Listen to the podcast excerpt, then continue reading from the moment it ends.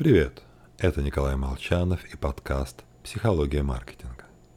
Сегодня мы с вами поговорим про определение случайностей и как можно поймать мошенников. Это сложный пост для подкаста, потому что желательно, чтобы вы посмотрели на рисунок к посту, который, к сожалению, в подкасте прикрепить никак не получится. А, поэтому постараюсь объяснить своими словами. Когда люди думают о случайностях, к примеру, просто о подбрасывании монетки. У нас есть два варианта с одинаковыми исходами. Орел и решка. 50 на 50 процентов. Так вот, нам интуитивно кажется, что случайность – это чередование вероятных исходов. То есть орел, решка, орел, решка, орел, решка.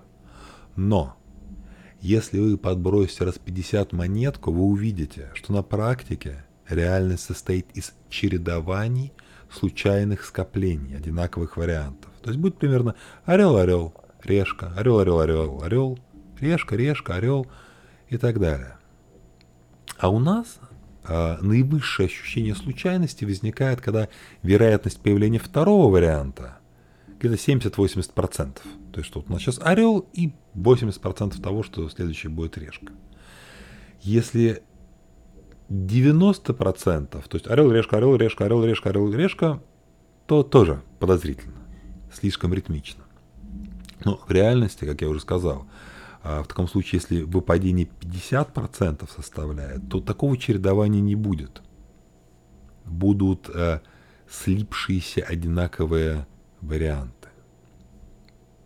Так вот, так как люди ошибаются в ощущениях случайности, существует шикарный способ ловить подтасовки. А, есть такой закон Бенфорда, и согласно нему в наборе случайных чисел, абсолютно любых вот случайных чисел, взятых из реальной жизни, с 30% вероятностью на первом месте будет встречаться цифра 1.